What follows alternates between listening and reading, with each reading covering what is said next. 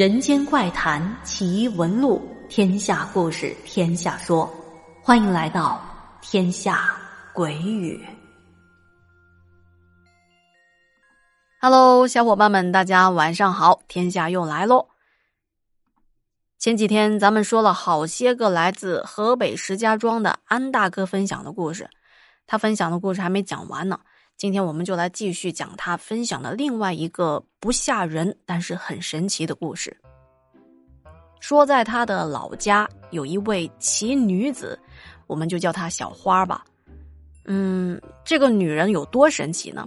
首先，她的模样很奇特，就是特别特别的哎丑。那么说小花有多丑呢？首先，她的脸型就挺特别的。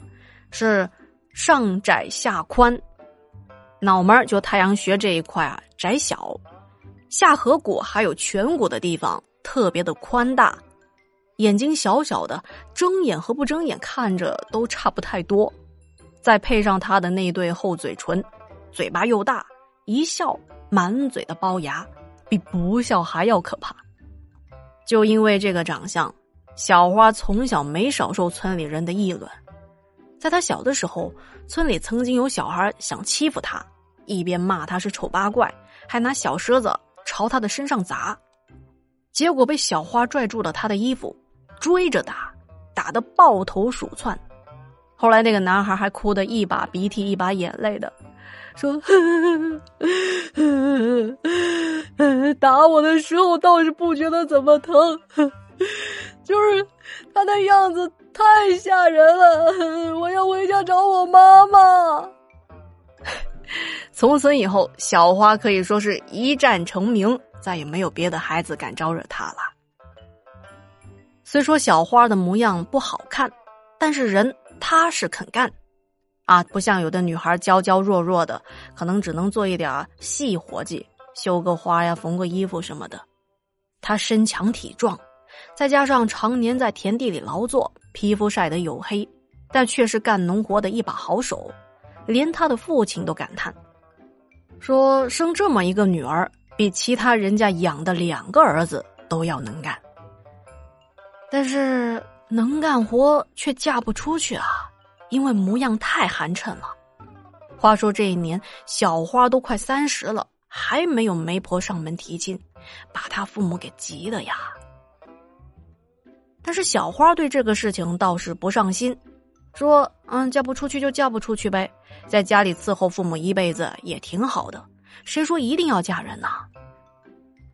不过，她也安慰自己的父母，说：“只要过了三十岁，就一定能够嫁出去。”他妈妈就问他，说：“你怎么就知道你过了三十就能嫁人呢？”对于这件事情，小花也没有多做解释，只是不停的宽慰他的父母。说缘分未到，只要缘分一到，自然就会有人来提亲的。没错，接下来还就真如小花所说的那样。第二年，也就是小花过了三十岁的这一年，村里有个后生叫大牛，也都是三十好几了，他也没结婚。大牛倒不是因为自己长得不好看，其实人家长得五官端正，身材笔挺。不说特别的帅吧，那起码看着也顺眼啊。他是因为家里实在是太穷了，所以别的人家都不愿意把女儿嫁到他家来。不说别的，他家那个小房子，一家五口，住了大牛的父母，还有大牛的哥哥嫂嫂，还有大牛自己，这么多人就挤在一个小破房子里。而且当年为了给他的哥哥娶媳妇儿。已经向村里不少的人家借过钱和粮食了，到现在都还没有还完了，所以就更没有钱给大牛娶媳妇了。因为都是一个村的，大牛和小花也就老早之前就认识了。但是这么多年以来，大牛只是把小花当兄弟，从来都没有动过非分之想。那听到这，估计您也猜到了，没错。根据剧情的走向啊，他们后来确确实实是结婚了。不过他俩不是被迫的啊，是大牛真心实意想娶小花当媳妇儿。大牛自己说了，说小花这人实在是太好了，模样美不美什么的，看多了也就习惯了。再说了，小花虽说乍一看不好看，但是人心地善良，勤劳肯干，而且脑子活泛，娶了她肯定以后有福气。不得不说，大牛确实有远见啊！后来果然就如他说的那样，他们家特别是在改革开放以后。生活那是越过越好，越来越富裕了。当然，这都是后话了。那当时村里人就问：“哎呀，你之前咋没有这个念头啊？怎么现在才想起要跟小花处对象的？”大牛说：“哎，那还不都是因为自己以前太傻了？这么好的一个女孩放在自己的面前都不懂得珍惜，直到发生了这么一件事情，才知道小花的好。”说是有一天他上山割草，没想到却被毒蛇给咬伤了，幸好遇到了小花。小花一见他躺在地上，二话不说放下了竹筐，立马过来把大牛脚脖子上的蛇毒给吸了出来，还在大牛的伤口上敷了解毒的草药。大牛倒是没事了。但是小花由于在吸蛇毒的时候不小心吸入了少量带着蛇毒的血进到他的体内，自己在搀着大牛回家的时候，明明已经感觉到身体不适、头昏眼花，但还是强撑着把这么一个大男人搀扶到大牛的家里。但是小花回到自己的家之后，反而中毒晕倒了。在那个年代，村里没有卫生院。也没有常驻的医生，要看病，平时都得去镇上请大夫过来。所以这天晚上，小花只能是在自己的床上躺了整整一夜，而这一夜里，嘴里一直在说着胡话，直到睡到半夜起来呕吐之后，才算是消停了。大牛说，当时小花给自己吸蛇毒的时候，自己也是第一次离女人这么近的距离。没想到，面对长相丑陋的小花，也产生了一种莫名其妙的感觉。当时想着，可能是感激他救了自己吧。总之，从那以后看待小花就不一样了，也不觉得她长得难看了。嗯，那这么说来，当时大牛应该是有了心动的感觉了。后来他思来想去。就想娶小花做媳妇儿，就和父母说了自己的心意。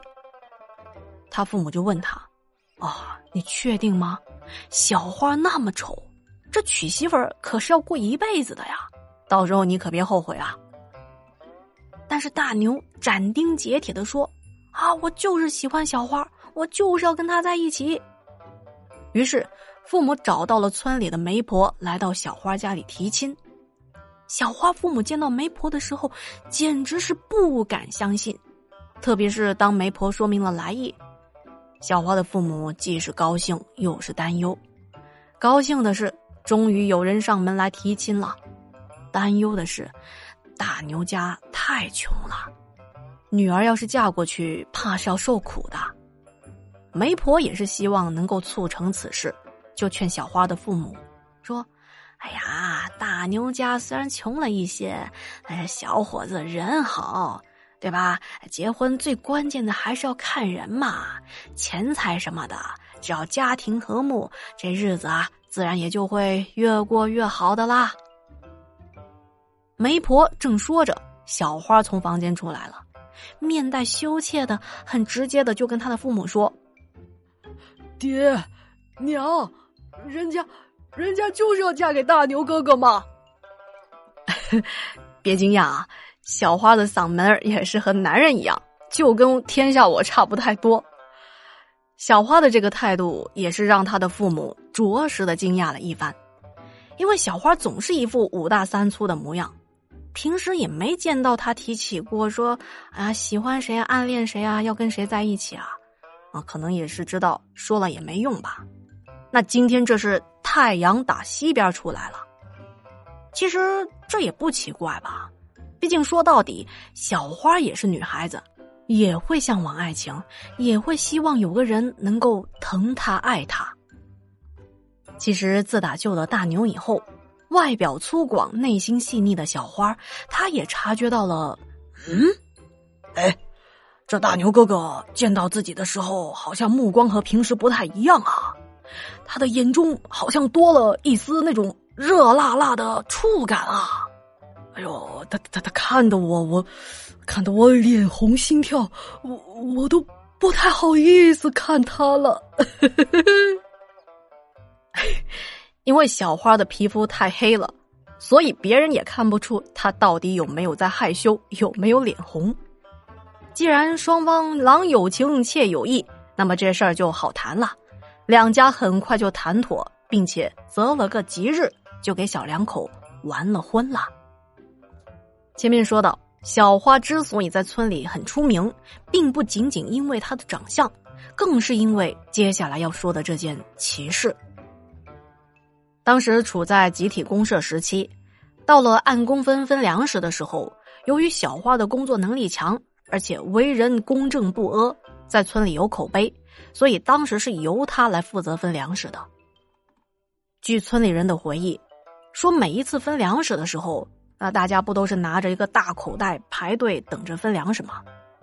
轮到领粮食的人过来，小花坐在太师椅上，就吩咐旁边的人说：“啊。”你们可以装粮食了。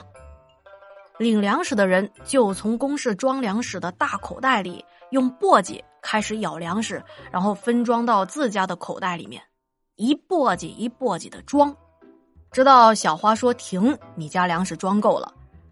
接着就提着这一袋分好的粮食往秤上一量，重量是刚刚好的。那么轮到那些平时偷奸耍滑的人家来领粮食。前面的流程也是一样的，一簸箕一簸箕的往自家的编织袋里装，也是等到小花说停的时候停了下来，拿去称量的时候重量也是刚刚好的。但是当那户人家拿回家再量，这重量就不对了。